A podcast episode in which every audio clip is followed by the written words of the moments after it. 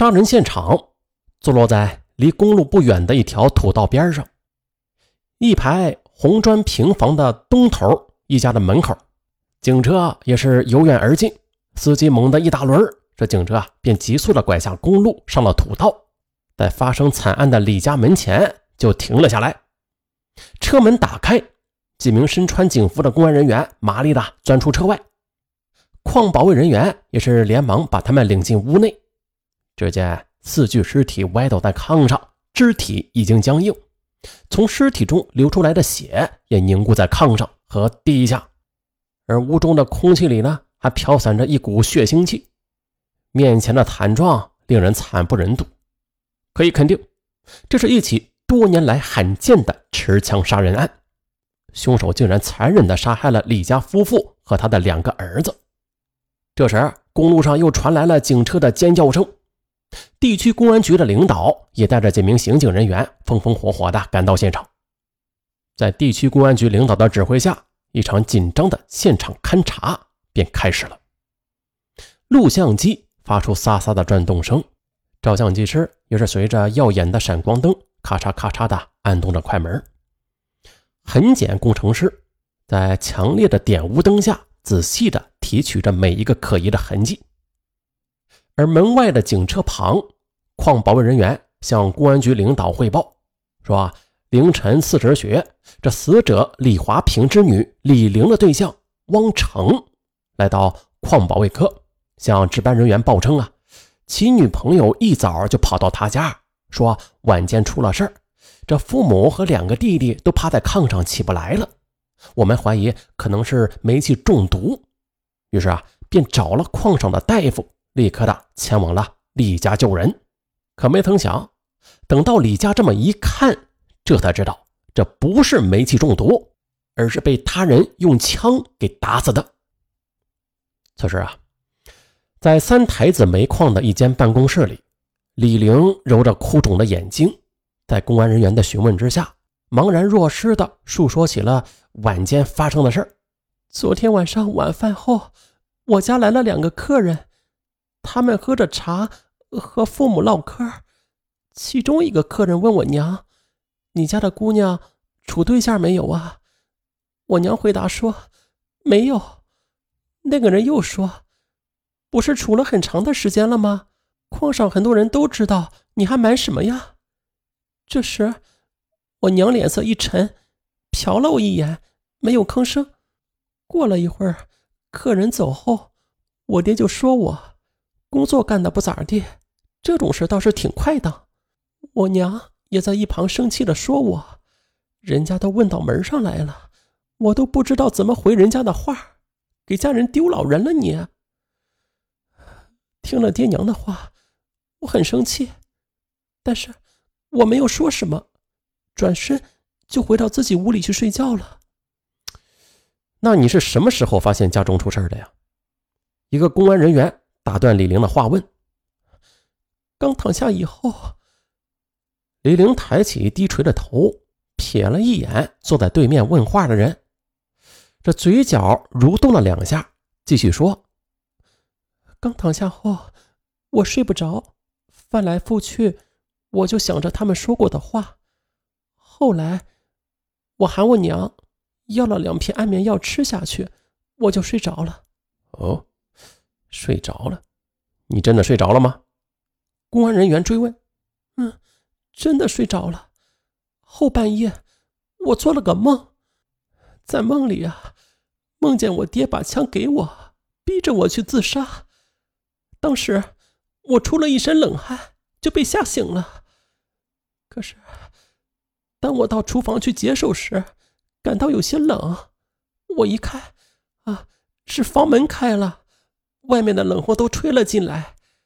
可是啊，当我再回到父母的住屋里，这么一瞅，黑暗中，我娘的脸色煞白，我爹的肩膀露在被子外，我一摸身上冰冷。再往里这么一走，我的脚就碰到了弟弟掉在地上的枕头。这时，我赶紧扒拉他们，可是谁也不行。我知道事情不好，就忙奔到爹的头前去摸枪，可是枪没了。说到这儿，李玲小声的哽咽着，又垂下红肿的眼睛。时间一分一秒的过去，问话仍然在继续。这边，现场勘查工作还在紧张的气氛中进行。经法医检查，四具尸体共中子弹十一发，均系被人用枪射击后当场死亡的。痕迹检验结果，在通往户外的房门和窗户上没有留下任何撬压的痕迹。勘查搜索还在继续。突然，一个侦查员在里屋的地上摆放的木箱里翻出了一个绿色的布包，这布包显得很重。打开一看，原来是一支五四式型号的手枪。这还没完，在这布包下边啊，还找到了一个沾有血迹的女士衬衫一件。于是啊，林场负责人。当即命令将手枪和带有血迹的衬衫送往技术部门鉴定。另一边，失去亲人的年轻姑娘李玲，在两位女同事的陪伴下，就住进了矿区招待所的一间温暖的客房里。人们同情可怜这个姑娘，一夜之间呢，失去了四位亲人。这个打击对李玲这样的弱女子来说啊，实在是太沉重了。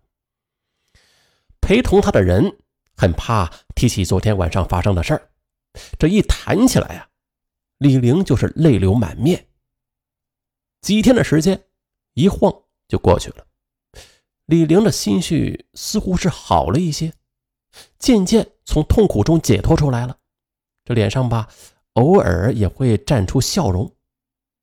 在一次闲谈中，李玲和陪住的两个女伴讲啊，这父母和两个弟弟被人杀害了。现在唯一剩下的一个，就是在外地当兵的哥哥。他连晚上做梦都想见到自己的哥哥。从北方某部队刚刚回来的李俊，一下火车便被接到了地区公安局。李俊同志，我们想请你谈一谈你妹妹的情况。此时，在地区公安局的一间办公室里，几个公安人员正在询问李俊。李俊。强忍住内心巨大的悲痛，向负责侦破此案小组的同志们叙说着妹妹李玲。小时候啊，父母很宠爱她，因为我们家里就这么一个女孩，平时很少让她做家务。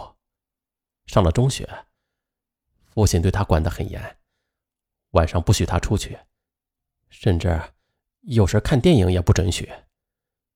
读高中之后，妹妹处了一个对象。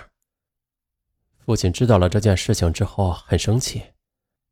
再后来，自从他接母亲的班工作之后，父母呢也不让他和其他的女孩一样烫发，更不许他穿高跟鞋和喇叭裤。